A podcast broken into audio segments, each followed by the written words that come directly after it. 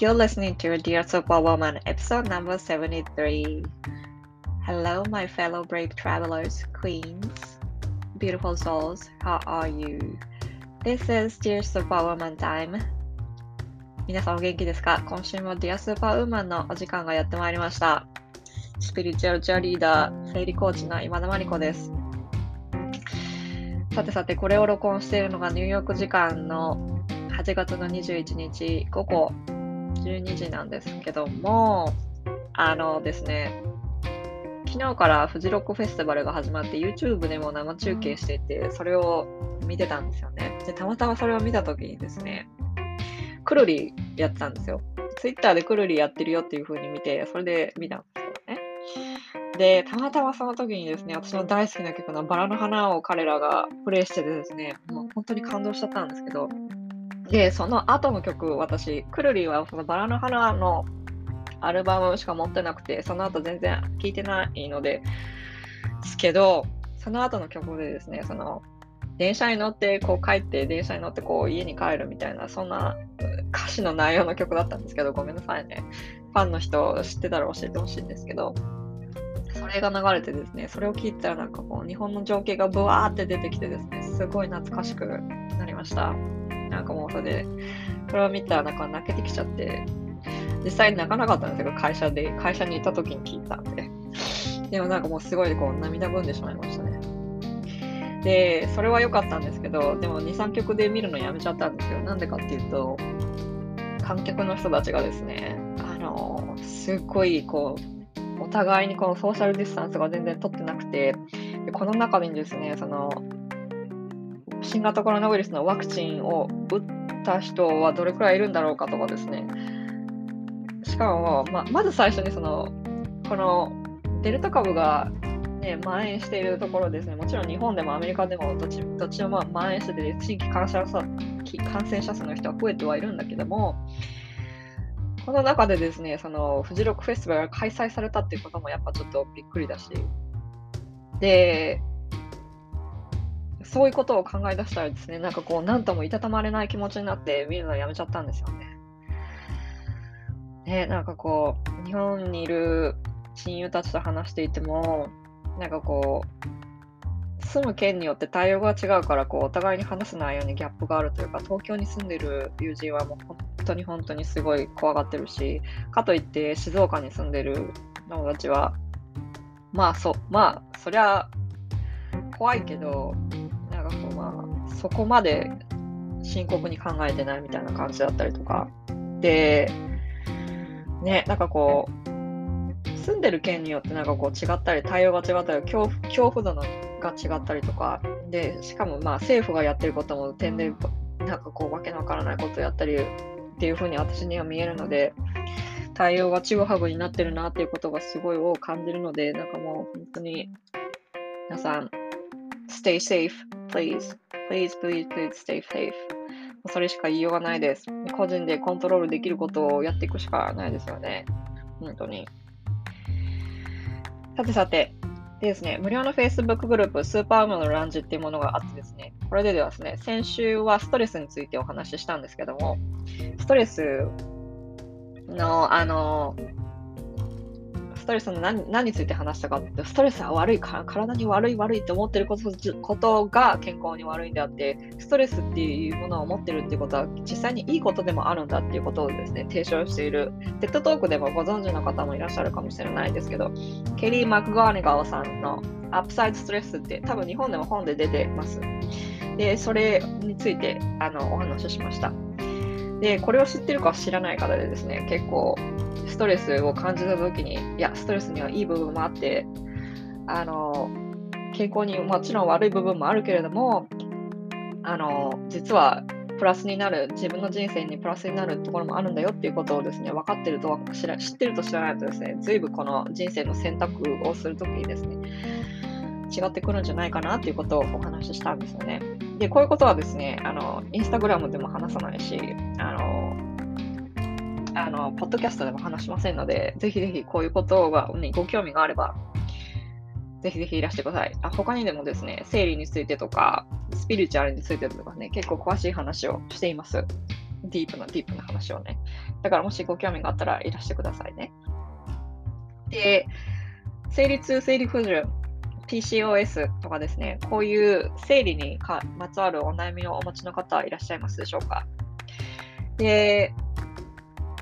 これはですね、こういう方たちの栄養面をサポートする上でですね、お買い物リストっていうね、食事、どんな食事をしたらいいかという点でを解説というか、解説というかですね、こんなものを食べたらいいよっていうことをですね、お買い物リストとして、あの、PDF にしてあの配って無料でお配りしています。それはあの私のインスタグラムのアカウント、プロフィール欄から行けますので、ぜひぜひ無料で持ってってください。スーパーウーマンのランジ、無料の Facebook グループのスーパーウーマンのランジも私のインスタグラムのアカウントから行けますので、ぜひぜひいらしてください。さて、今週のゲストなんですけども、現役精神科医の宇谷悦子さんです。で、私も生理コーチとしてですね、一応コーチです。で、私の肌感覚で言うと、私の周りだけなのかなとはよくわかんないんですけど、コーチの人ってすっごい増えたと思うんですよね。で、コーチの人増えたっていう感覚です。増えたっていうところでですね、その、コーチができることと、その精神科医ができることと、その治療と、やっぱその範疇っていうのがあると思うんですよね。で、それをなんかこう、私、なんかこう、混同してる人っていうのを見かけたんですよ。何人か。で、それを見かけて、いや、これはですね、精神科医の人にぜひぜひ聞いてみたいなと思っていたところでですね、宇谷悦子さんと知り合いに、あの、お友達になってですね、これは悦子さんに専門家としてコーチのでき、コーチがやるべきところ、で精神科医がやるべきところっていうのはですね、なんかこう、はっきりこう、ディープに話せないかなと思って、話そうと思って、で、あの、彼女をお呼びしたんです。で、コーチじゃない方たちもですね、で、ぜひぜひ、あの、なんかこう、なんていうのかな、相談業っていうんですかね、相談業されてる方たちはですね、ぜひぜひこれを聞くと参考になるかなと思います。で、途中で話がブチって切れてるんですけど、最後の方にね。なんで切れてるかっていうと、その後にその私がその次のその後編としてお伝えするんですけど、あの大阪の亜美さんのことについてお話ししてるんですね、後編はね。で、これがですね、あまりにもこう前の頃、これまで話してる今日お話しする内容とちょっとかけ離れてるので、前編と後編として分けることにしました。ぜひぜひあの皆さん聞いてください。で、後半はですね、その大阪の亜美さんのあの、うつですっていうことをですね、公表したことによって、どういう影響があったかっていうことをですね、どうしてその精神病、精神科とかですね、心療内科っていうところに行くのに、どうして皆さんが、この、やっぱこう、スティグマみたいなものがあるかっていうことを後半で話してますので、ぜひぜひ後半も楽しみにしていてください。ではでは、Enjoy your episode. See you later. Bye. さあ、今日はですね、精神、現役精神科医の宇谷悦子さんですね。はい。はじめまして。お呼びしました。はじめまして。ごめんなさい。今ですね、初めて、あの、名字を、名字を、あの、お話、名字をお伝えしたので、宇谷で合ってんのかって。合ってる、合ってる。合ってる。よかった。宇谷です。宇谷悦子です。悦子さんです。宇谷悦子さんでいらっしゃあのですね、悦子さんはですね、あの、恵美子さんのビジネスプログラムで知り合ったんですけども、はい。あの別にあの知り合ったと言ってもですね今日が初対面なんです。大体私の 私の 私のゲストって大体初対面の人が多いんですけど1対1で話すことで。それでですね私はこのなぜ精神科医の人にですねあのをゲストに呼んできたかっていうとですね今私の感覚でなんですけど、はい、コーチの人ってすんごい増えたと思うんですよ日本で。そうですねだいぶ見られるようになってきましたね。うん、ここ23年でなんかコーチング業をやってる人っていうのがものすごい私の周りでも増えて、うん、確かに、うん、でなんですけどそのコーチングっていうのは日本でもアメリカでもまだそうなんですけどコーチングっていうのはその新しい領域だからその特にアメリカでもその法律は整ってないし日本でも法律は整ってないわけですよ。はいはいはい、それででもそのコーチングの領域っていうのは人の精神をこう扱う領域じゃないですか。そうですね。2つとも、うん、2つともその精神科医っていうですねその領域があってでコーチングっていう領域があると思うんですけど、うん。うん。うん。うん。心のこの線をですね、こう、はい。が曖昧なわけですよ、やっぱり私にとって。で、私はそのまずその現役精神科医の悦子さんにお伺いしたいんですけど、はい。まずですね、このカウンセリングとコーチング、ええええ。医医学的な意味でのその精神的治療、精神のその治療ですね。えはいはい。そ。の違いっていうのはどういうところなんですかね？そうあそうそう。私ね言い忘れてたんだけれどもあの私うんうん。まあ1 5 6年ぐらい精神科医はやってるんですけどね、うん。あの実はここ1年でですねアラン・コーエンさんのね ホリスティック・ライフ・コーチのし認定を受けたわけです。学んでうん。半年間トレーニングを受けてね。だからコーチングもいろんなスタイルがあると思うんですけれども一応そのコーチングというものがどういうものかをも分かっていた上ででも私の土台にはやっぱりあの精神科医としてのその治療経験臨床経験があるわけなので、まあ、そういう観点からコーチングも一応学んだという上でですね、うん。あの今日はお話あのマリコさんとね あの熱い議論熱い議論を そうですよ。交わすことができればなと思います。もうぶっちゃけでなると思います。ええええぶっちゃけでいきましょうか、お互い。スポンサーいないから大丈夫ですよ。まあ後でね NG ワード出たらあのちょん切ればいいしね。うん、そういうとこはあえてカットしないんですけど。あそうです。か。うんうん。はいまあ最初のそうですねカウンセリングとコーチング精神医学的治療の違いということですよね。そうですね。でまあやっぱりその治療っていうのはですねやっぱりその生命維持とか健康回復に重点を置いてますよね。もちろん治療あの治癒なので治すっていう意味もあれば癒すっていう意味もあるんですけれどもどちらかというとやっぱりその生物学的なアプローチ生きが残るっていうことですか？そうですね。やっぱりその健康被害ですよね。その日常生活にその支障社会生活日常生活にまあ支障をきたしている。でもまあそれはコーチングとかカウンセリングに来る方たちも何らかの障害をきたして悩んでこられるわけなので、まあ、程度と質の問題だとは思うんですけれどもうん。でも精神医学といったらやっぱりその自然科学に軸足を置くのでやっぱり医学の範疇なんですよね出発点は。うんうん。OK, OK ということはやっぱりその、うん、生物学的なその脳脳ってことですよね。うん。脳脳から来てる不調っていう精神の不調、まあ、人間のに人間を2つの構成要素に分けるとしたら肉体と精神じゃないですか。うん。でほとんどの科が肉体を担ってるわけですよね。まあ言ったら、医学において。うんでも我々はその人間の構成要素の半分であるその精神の部分を担ってるんだけれども、うん、そこに不調をきたして健康被害もしくは生命の危機がある場合精神の不調によって、うん。そこはやっぱり治療じゃないと担えない部分かなっていう気はするんですよね。でそうですね。でカウンセリングってなるとやっぱりその過去のトラウマですよね。に基づいた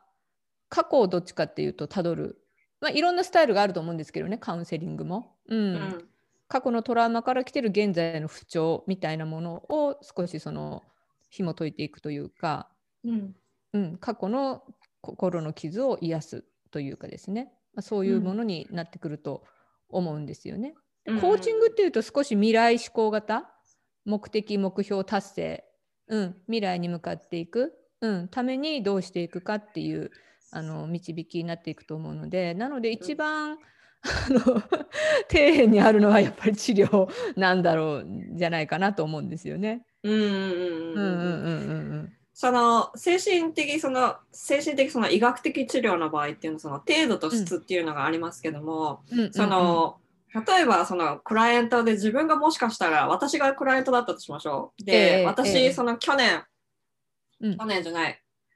2019年、じゃあ20あ2020年かもう私コロナでうんうん。頭おかしくなって分からなくなっちゃってるんですけど、2020年のうん。夏ぐらいに私、うん。自分が打つかもしれないって思うくらい落ち込んだんですよ。あなるほど。すうんうん。んごい落ち込んだんですね。大変でしたね。も前うん。そう毎日泣いて泣いてそっかそっしょうがか。なかったんですよ。うん。うん。でまあそのコロナで外に出れなかったしその、はい。ね、私のパートナーと常に一緒にいなきゃいけないっていうのそういうのも重なったとは思うんですけどはいはいはい。はいはいええええええ。その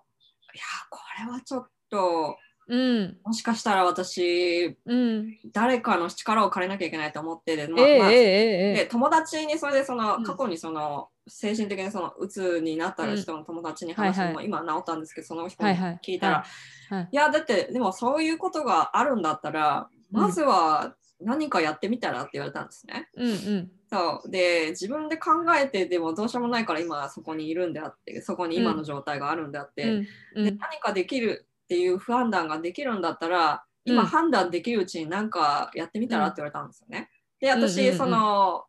オンラインのそのカウンセリングを日本語で受けることにしたんですよ。最初はまあうん英語でも探したんですけど。うんうんうんでそれはまあカウンセリングだったんですね。うんうんうんうん、でまあ過去のこともあったりとかしたので、うんうんで、こういう時にですね、うんそのコーチングみたいのを受けると多分私、多分壊れてたと思うんです。まあそうですよね。うんはい。前に進めっていうふうにあの時に言われてたら 多分壊れてたと思うんですね。そうですよね。うん。そういう時ってでも自分で判断できないでしょその何かをこう新しいまあ何かこのサービスを、サービスを利用したいって思う時には。うん、で。そう、んだからそういう時になんか例えば、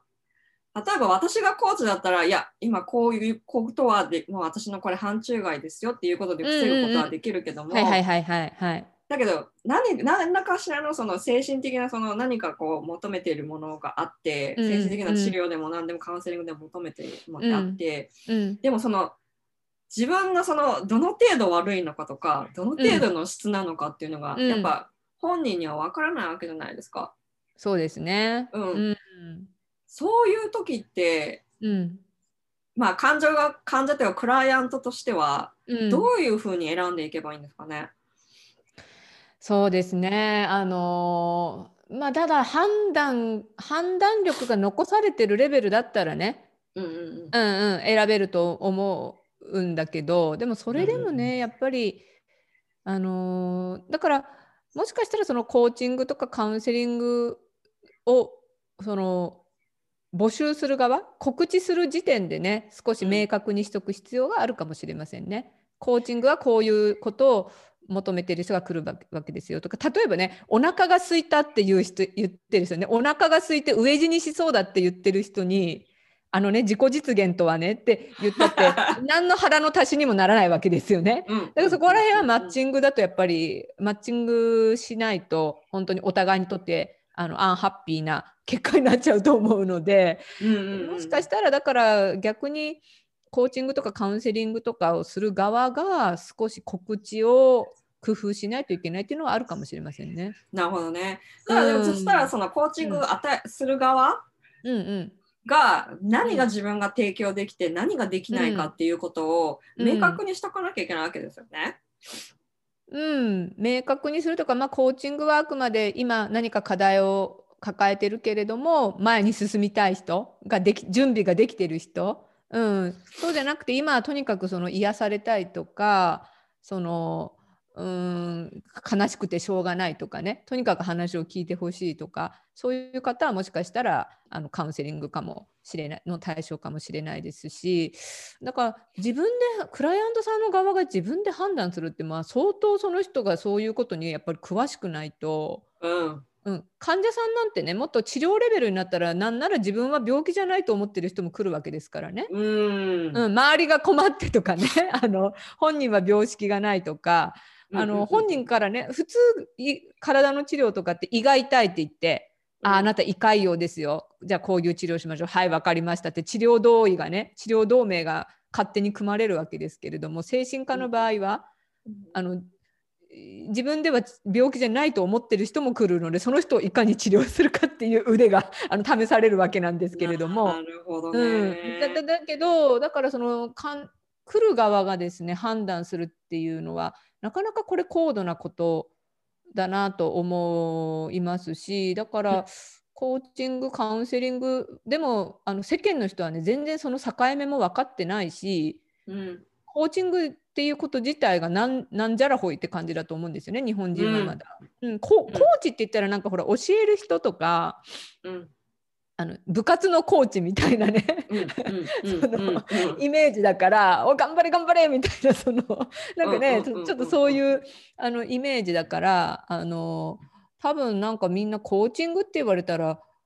やっぱりそのちょっと構えるんじゃないですかね。み皆さんよく分かってない人は。コーチを学んだりコーチがどういうものかっていうのを分かってる人はねなんかあの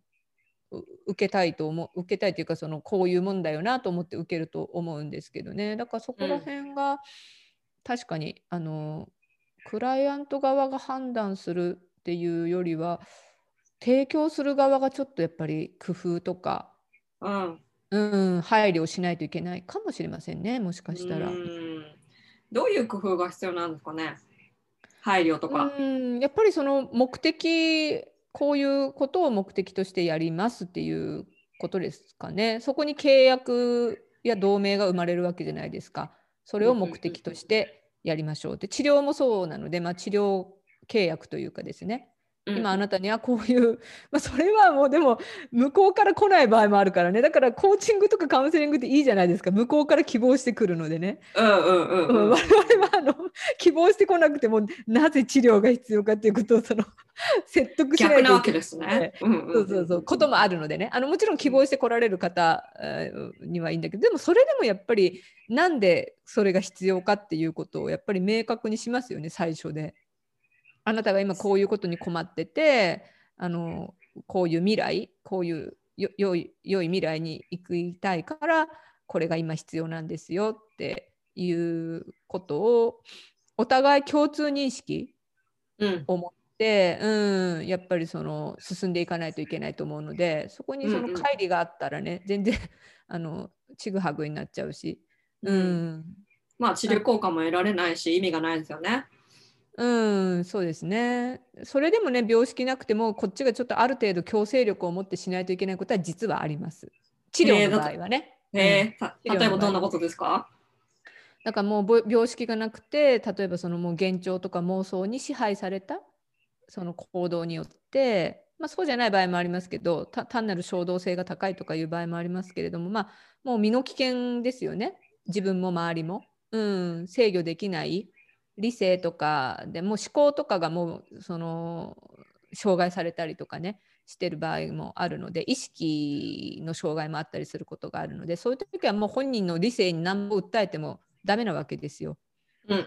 そういう時はもう我々がやっぱりちょっとある程度ねあのえ別に意地意地悪とかね そういうことじゃないですよ。ある程度の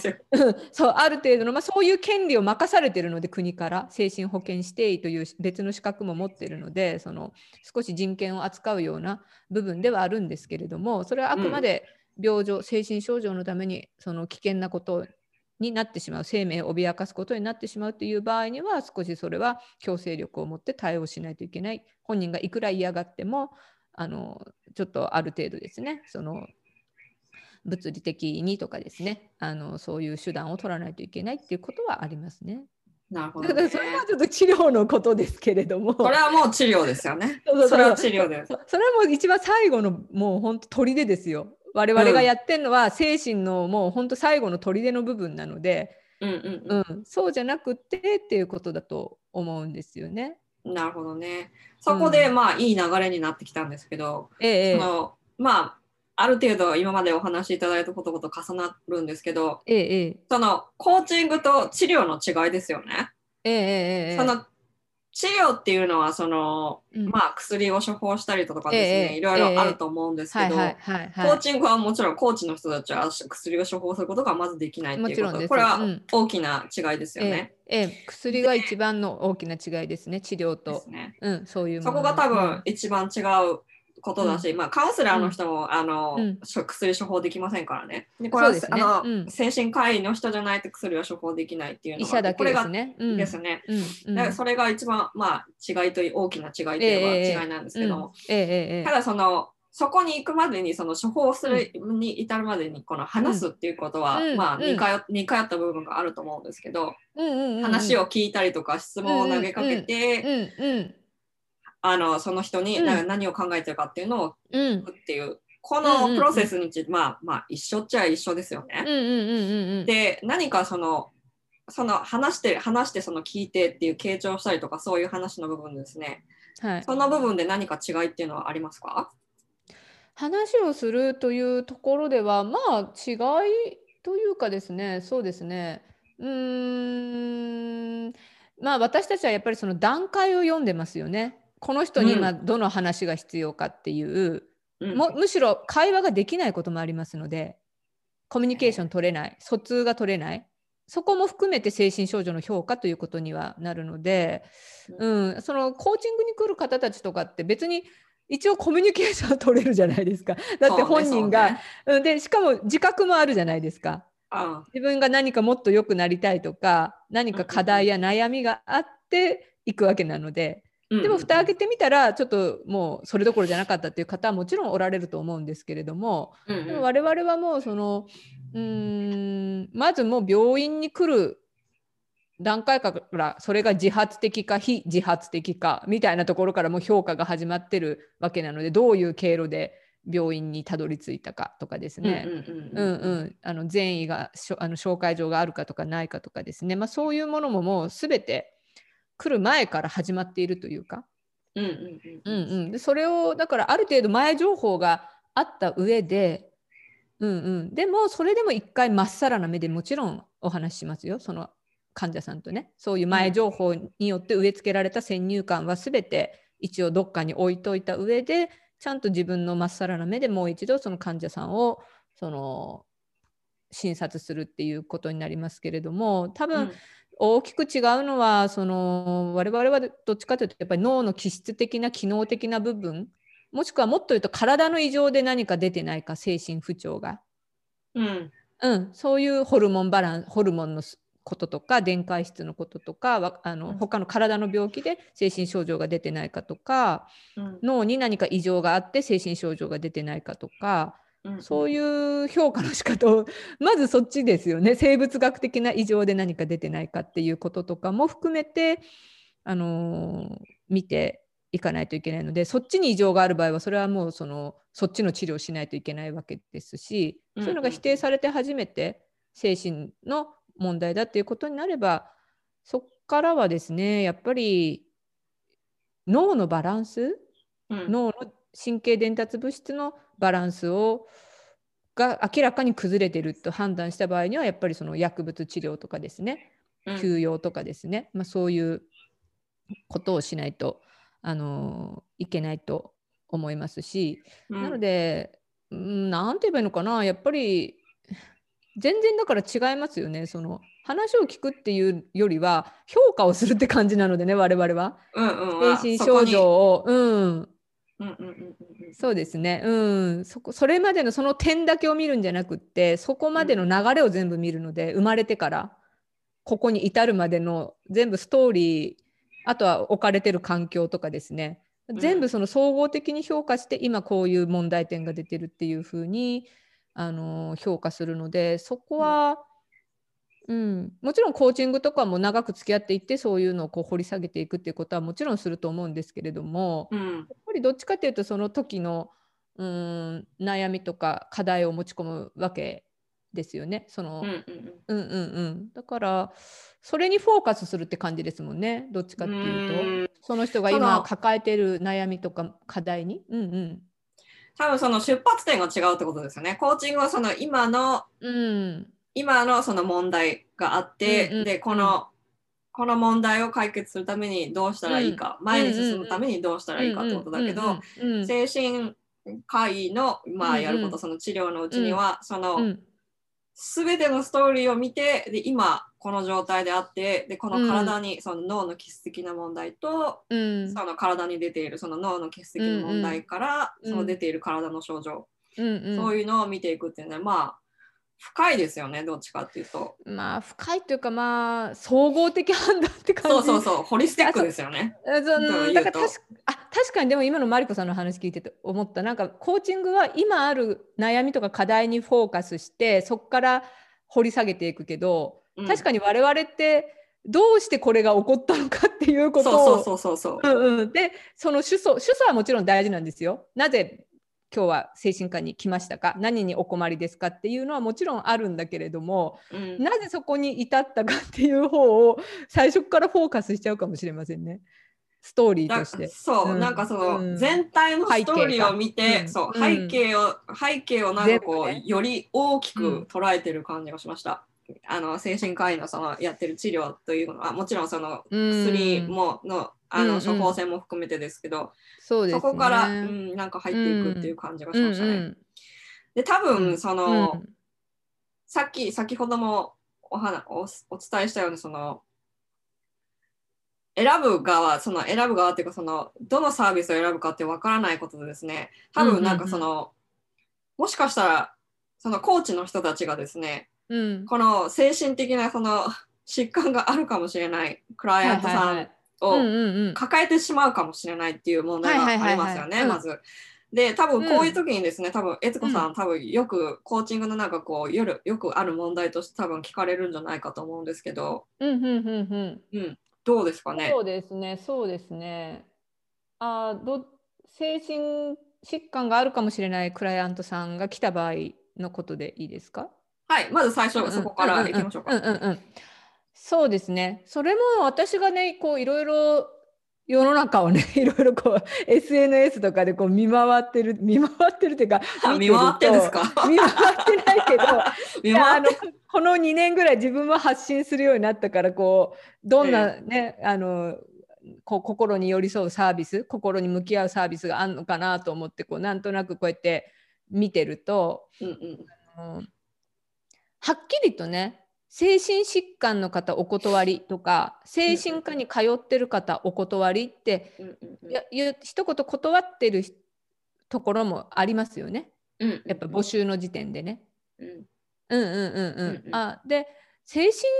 患とか精神科に通院してるって言ってもいろんな程度があるわけなんですよ私から言えば。そうですね。うんで私から言えばね世間にねあの精神科に通ってちゃんと安定を保ってる人の方が よっぽど健康っていう人もいっぱいいるわけなんですよ。申し訳ないけど。あまあ大体もう分かるじゃないですか。お病んでるなみたいなのはねなんとなくあのうんうん。投稿とかね見てたりとかしてもね。うんうん。それであの、うん、まああんまり言うとあれだけど。でまあそうじゃなくてもその精神科に行くような症状がなかったとしてもその人格的にかなり偏ってたりとか未熟だったりとかっていうことでその自分も周りもこ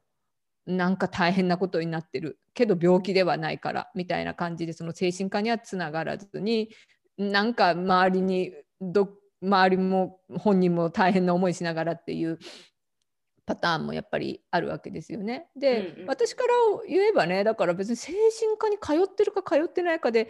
あのーそこを線引きするのはどうなのかなって思ったりすることもあるんですけれどもでもまあ一応ね、やっぱりあの精神科に通ってるっていうことは何か精神の不調があるだろうということで、まあ、そういう方にはあのー責任が取れないっていう意味でね多分そういう線引きをさ,、されてるんじゃないかなとは思うんですけれども。だから、あのー一番はねやっぱりそのもしそういう人でも自分は受けようって思われるんだったらそのコーチの方とかカウンセラーの方が精神科に通ってる方でもまああの病院では担えない治療では担えない部分を私たちがあの担担おうっていうことでそのそういう方も引き受けるっていうのであればですね。あうん。のそれは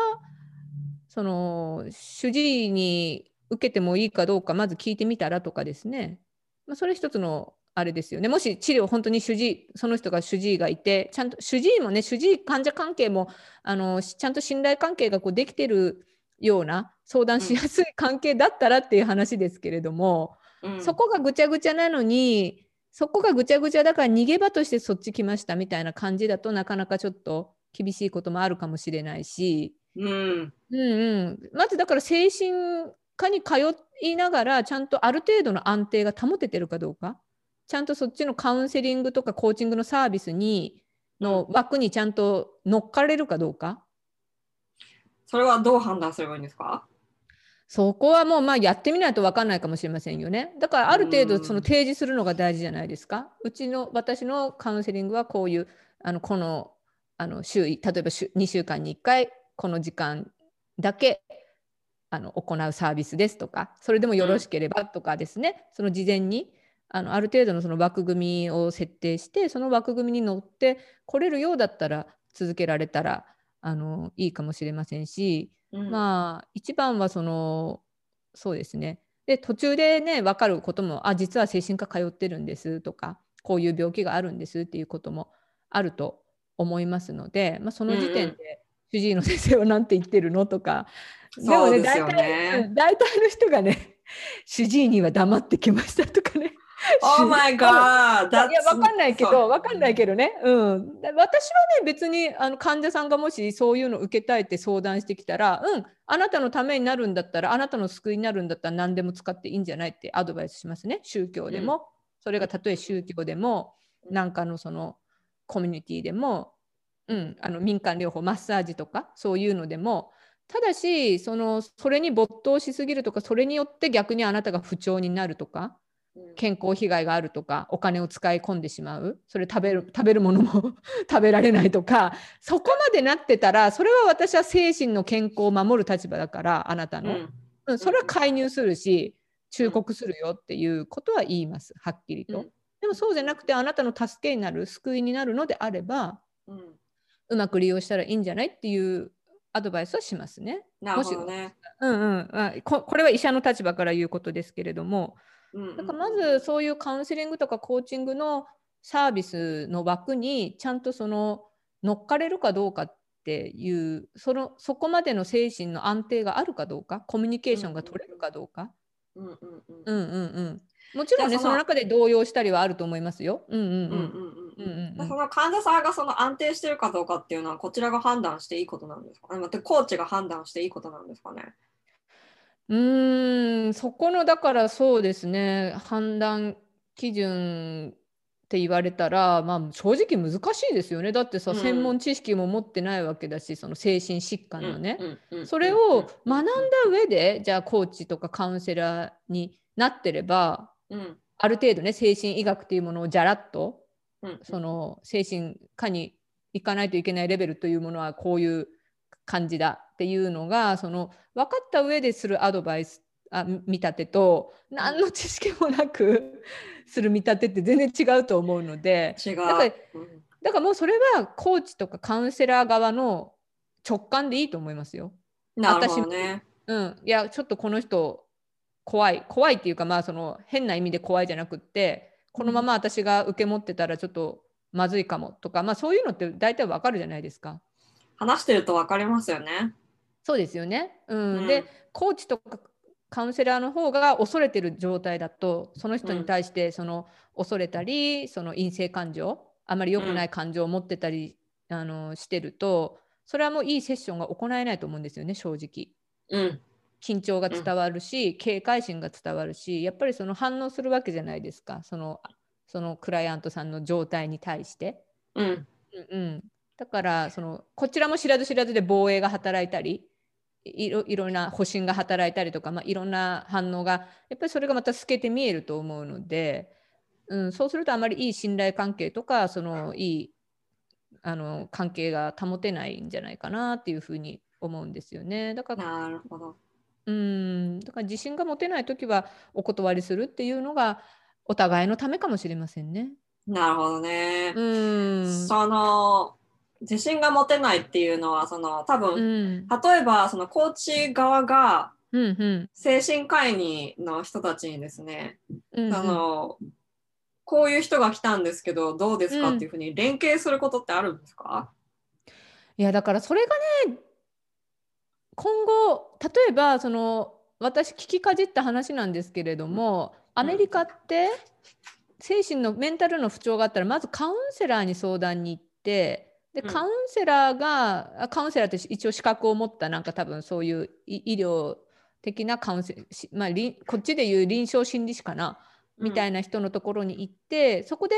精神科医のし治療や診断が必要だってなって初めて精神科医につなげるっていう制度らしいんですよね。うん。ん、でも今は日本はクリニックもいっぱいあるし猫も借子も来るというか ちょっとしたふ不眠とかねあの、まあ、不眠は薬がいるからいいんだけどでも不眠も原因がいろいろ他の精神疾患に基づいて出てるっていう場合があるから、まあ、だからあのなんていうのかな。ただカウンセリングだけで良くなる場合もあればやっぱり薬物治療とかあの専門的な治療までしないと良くならないっていう人もこういたりするわけなので、まあ、うんそこの連携役その世間と治療のは狭間間の役割として、うんその例えばあのカウンセラーとかコーチとかの方とねその精神科治療っていうものが連携ができればそれは一番ベストだとは思いますよ。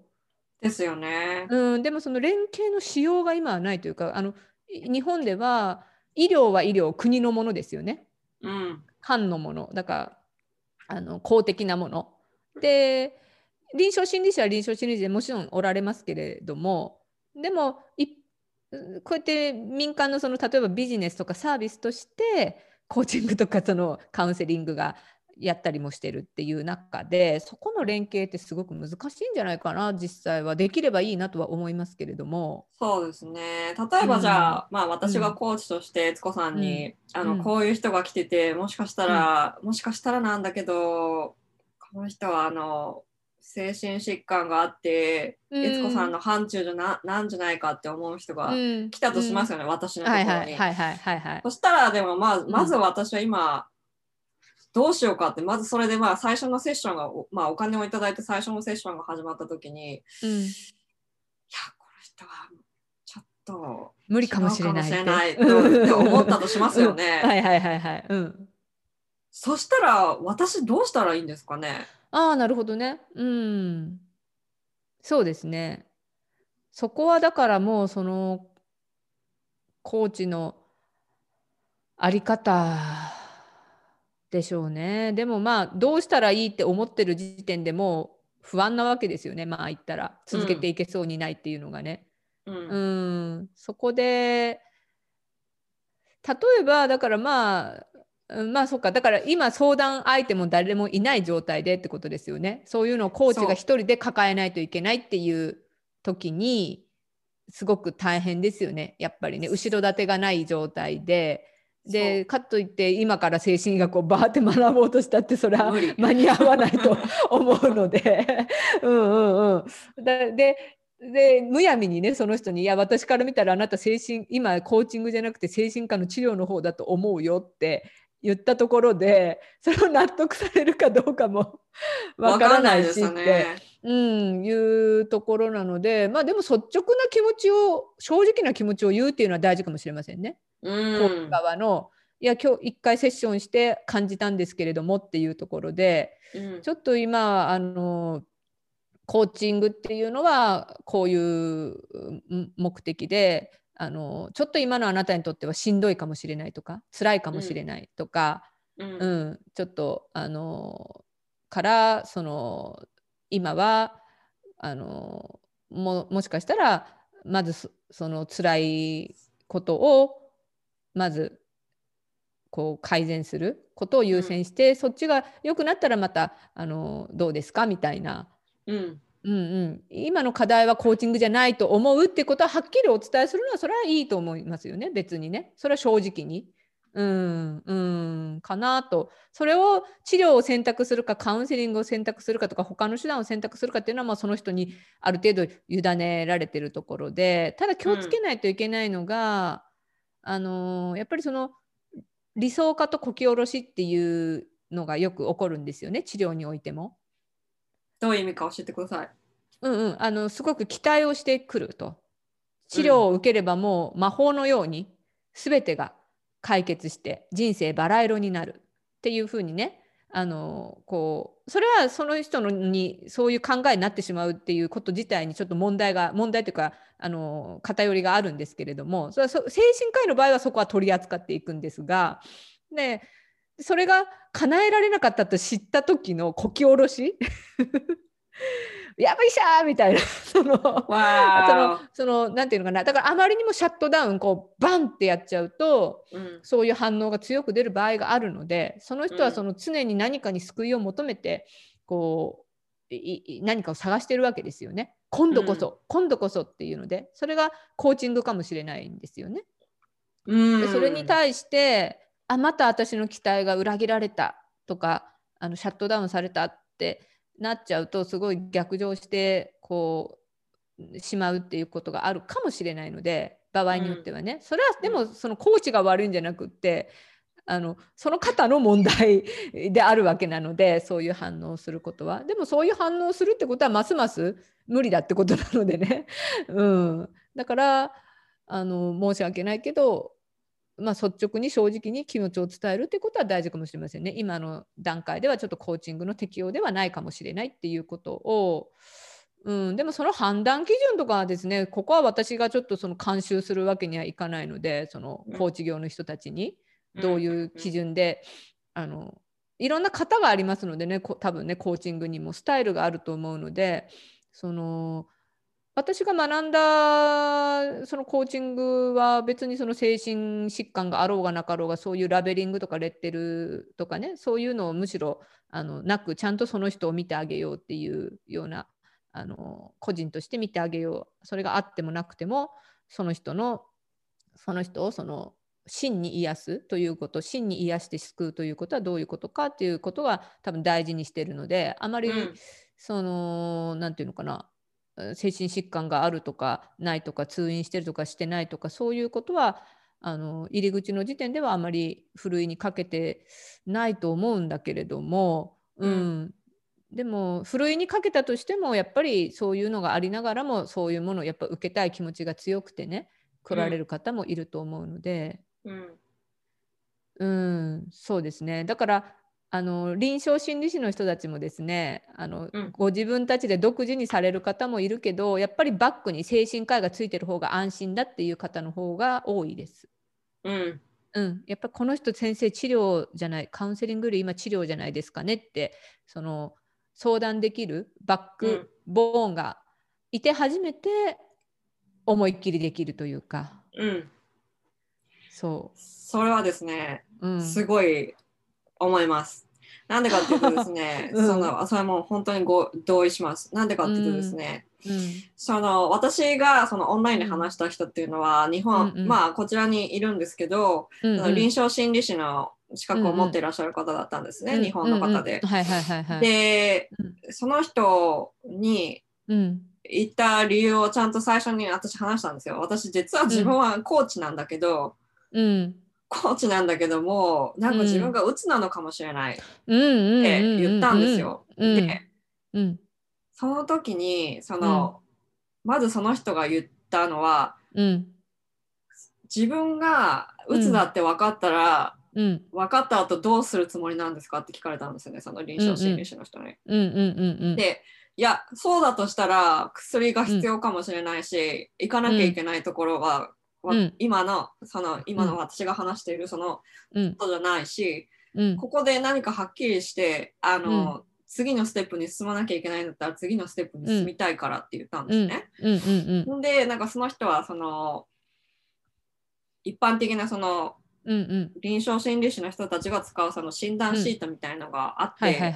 それをくれたわけですよ。はいはいはいはい。でで、それをやったら鬱じゃなかったんですね。ああなるほどね。うんうんうそう。ん。で、あ、鬱じゃないんだって分かって、それで、うん。で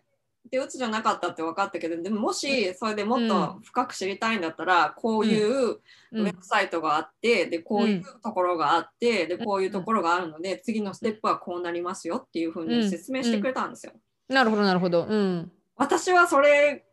を聞いた時にすごい安心したんですね。そうですよね。安心が欲しいですよね結局のところうんそうんそうなんですよでうんそうなんででもそういうステップが必要かっていうとでうん考えてみたら臨床心理士の人も安心が欲しいんだと思ったんですよその時にそうです、そうです、そうなんですよ。本当にそうなんですよ。で、い最最終的な安心はここに委ねられてるわけで す。大変です。ねつこさん。最後の砦ですもんだってやっぱり。うんまあもう申し訳申し訳ないというかもう残念なことにもう崩壊してしまって回復が難しい人たちもやっぱりいるわけなんですよ。その人たちも守るのが私たちの役目なので、うん。最後の砦ですよね。そうそうそう。うん、いや、でも、うん、本当に。そのだからうんうん私なるほどねうん、安心が欲い。しいです。うん、皆さん。そそううそうだからうん多分その、安心が欲しい。うん。なんていうのかしら、その、うん。コーチにもコーチがいるし、もちろん。そのセラピストにもセラピストがいるし、そうそうそうそう。そう本当にほそうよ。そう自己メンテナンスが必要なんですよ。そうスーパーバイズって言うんだけど、私たちの。スーパービジョンか、スーパーバイズ、しスーパービジョン、どっちでもいいんだけど、その、うん、やっぱり自分のメンテナンスをメン、メンタルのメンテナンスをしながらじゃないと、とてもじゃないけど続きません。そうだと思います。うん、心に向き合う仕事は。うん。うん、それはなんでかっていうと、その、うん、休休みづらくなっちゃったりとかですね、そのいろいろあると思うんですよね。そのうん、いろんな人のこの、なんて言ったらいいんだろう。なんか私もそのうつかもしれないと思った時にですね、うん、うん。休む寝れなかったんですよ。あで、そう。そうそれは大変でした寝れなかったんですね。あ、そっか。あのーうん、寝てはいるんだけど、うん。起きちゃうんですよ。なるほどね。そうで寝れなくなって、うん寝れなくなってってやってると、うん、あのね自分で判断できなくなっちゃうじゃないですかそう。です、そうです。でもそんなそんなすごい長い長期間じゃなかったんですけど、ああ、なるほど、ね。寝れなかったっていうのは大体さ1うんヶ月、一ヶ月くらいですね、ありましいやた。、それはでも辛かったですね。1ヶ月そういう状況が続くって、脳がだいぶ。ねうん。はうん、でもですね、寝てはいるんですよ、時間的には。いはいはいはいはいはいはい。だけど、なんとなく、そのうん寝たって、今日はそうねすっきりっていう浅かったんでしょうね、眠りがね。そうそうそう。うん、十あ分その。って、うんうんうん。そう。だからなんか、あー、やばいなーって思った。そのままそれが、うん。それがきっかけだったんですけど、うんうん、これでですね、その、うん。Google でうん。検索すると、うん。入眠障害とかうんですね、うんうんなんか中途覚醒とかいっぱいその、はいはい 言葉が出てくるじゃないですか。まあそこでまあセラピストのところにあーもうこれは行かなきゃいけないなって思ったうんわけなんうんですけど、うんなるほどなるほどなるほど。そうう。ん。でそんな時にですね、うん。そのその彼女のこのいろんなこの的確に言ってくれる人がいたってことでですね。やっぱすごいそ、安心したっていうのがやっぱ大きいです、大きかったですねあの時は。そうですね。そうなん。ですよ。あのうー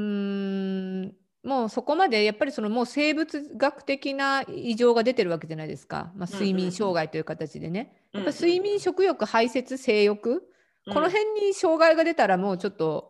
かなりいっちゃってるいっちゃってるというかかなり不調ということになりますのでですよね。性性欲はちょっとあのなかまあなかあれですけど、うん、あのいやでも大事なんですけどね。あの精神科はかなり扱うんですけれどもまあまあでもそのそういう生理的現象にあのー支障が来てるってことは、まあ、相当もう脳が疲労してしまってるっていうことなのでまあそうやって本当カウンセリングとか安心だけで回復する場合もあれば、まあ、やっぱお薬使うとね早いんですよね。うん。あの回復が早いこともあります。うん、だけど自力でいろんなハーブティー飲むとかアロマ炊くとかちょっと入浴方法を変えるとか、ちょっとゆっくり休んでみるとかそれで回復されるんだったら全然いいんですよ。病院なんか行く必要ないです。全然ない。それをやってもダメだったりしたらもう最後はやっぱりお薬の力に頼るっていうのも私はそれは別に全然なん何でもいいんですその人を救えばっていう立場なので。薬漬けにするのは良くないですよ。不必要に。使うのは良くないですよ。でも薬はダメだダメだってその薬ダメっていうそれもまたねおかし違いますなことで、ね。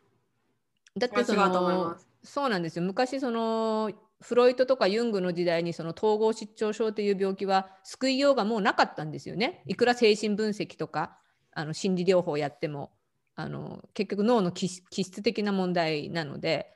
それを嘆いてたわけですよね。あの時代の精神科医は。でも薬が出てきたことによって それなりに落ち着くようになったわけなんですよ。うん。画期的だったわけなんですよまあ言ったらですね。そこで高速具とかが使わなくて済むようになったわけなんですよそれまではもう抑えるしかなかったものがね。だからまあそういう意味で別に薬のあのなんていうかな役割っていうのはそれなりにあるわけなんです。自分でどうにもならないとか薬を使った方が早く回復する。このまま放置してたら生命的なにちょっと危機が出るとかですね。そういう場合はお薬の治療をやっぱり使わないといけないしむやみやたらに使うものではないと思いますけれども、うんうん。だから本当皆さんやっぱりそういうあの病的なレベルになった時はある程度強い言葉というかいやあなたはこ大丈夫よとかいやあなたは今治療だからこうしようとかある程度そのうーん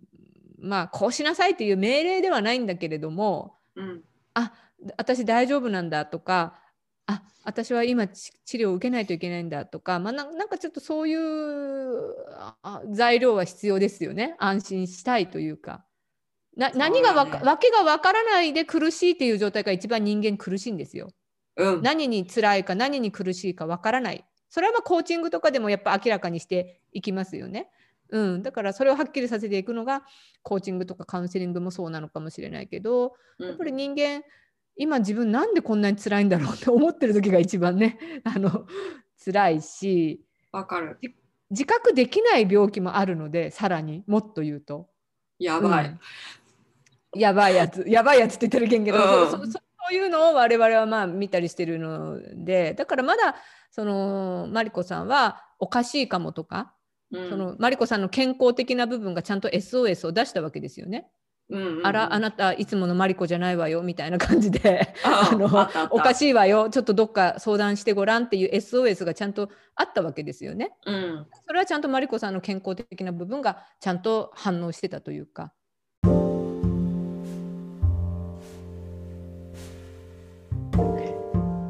Thank you for listening to the end. 皆さん最後まで聞いていただいてありがとうございました。あ、最後までっていうかその後編もありますけども、前編の最後まで聞いていただいてありがとうございました。ね、エツコさんはそのコーチでもいらっしゃって、現役の精神科医でもいらっしゃるということなので、どこまでがコーチの範囲で、どこまでが診療内科のその領域なのかっていうことをですね、こう結構詳しく話してたんですけど、その文字でそのこういうものですよっていうのを実際になんかこう、実際にこうこう診療内科の治療っていうのはこういうものですよっていうのをですね、その文字でよく見ることあると思うんですよね。あのブログとかそういうので。だけど実際にこうやってその精神科医の方からコーチはこういうもので、その精神科医の領域はこういうものですよって治療はこういうものなんですよっていうのをですね、細かく話を聞くことって結構珍しいことなんじゃないかなってあの勝手に思ってたんですけど皆さんどうですか？私が知らない日本語のそのメディアとかを知らないだけなんでしょうか？よくわかんないけど私は精神科医の方からこういうふうに聞くのっていうのは結構レアな機会だったのでこういう話をこう深い話を聞けてよかったなと思っています。皆さんはどう感じましたでしょうか？皆さんもですねぜひぜひあの感想を Apple Podcast の方にですね、このレビューを残していただきたいんですよね。あの正直なレビューでいいので、で実はその私は日本の Apple のそのポッドキャストは見れないんですよ。その VPN の関係でだと思うんですけど。ね、だからどんなレビューが残されているかっていうのは私は見えないんですけど、もしよかったら、あの、レビューを Apple Podcast の方に残していただいてもいいでしょうか？で、残していただいた場合にはですね、私のインスタグラムのアカウント、マリコアンダーバー2つの今だとかですね、もしくはそのインスタグラムで生理コーチってやるとすぐ出てくると思うので、そこで探してですね、私に DM ください。あの、無料でカードリーディングをしますので、ぜひぜひ教えてください。で、さて来週は後編なんですけども、後編はですね、その、何を話したかっていう、そのさっき最初のところでもちょっと言いましたけど、大坂なおみさんのことについてお話ししたんですよね。で、心療内科に行くっていうことが、やっぱりその多くの皆さんの中で、この心療内科に行ったらもう終わりだっていうふうになんかこう、なんとなくのこうイメージがありますけど、そんなことはないっていうことをですね、悦子さんはそういう、そそういうことではない。なんかこう、カウンセリングとか、そういうそのセラピストを雇ったりとか、心療内科に行くっていうことはですね、実はその自分の健康を保つためにとても大切なことなんだっていうことをですね、提唱してらっしゃる方でもあるんですね。なので、ぜひぜひですね、この後編も楽しみにしていていただきたいと思います。で後編はですね、まあ、あの、今週、あじゃな来週、だから日本のその水曜日とか木曜日とかに出そうか、次の週に出そうかっていうのまだちょっと考えてないんですけども、ぜひぜひあのリリースの際は前編と後編合わせて聞いていただくと嬉しいかと思います。まあ、あの私もですね、編集がこうブチッと急に切れて、なんか編集も下手くそなって、このままで、まあ、ままで出してるんですけども、いつかあのなんかこうスムーズに終わってスムーズにこう 次の回に行くっていうことをうまくできればなと思いながら、もう毎週毎週必死こいて出してるので その勉強する暇もなく終わっています。まあそんなこんなで、また来週、まあ、また来週か今週いつかお会いしましょう。See you next week or someday. Bye.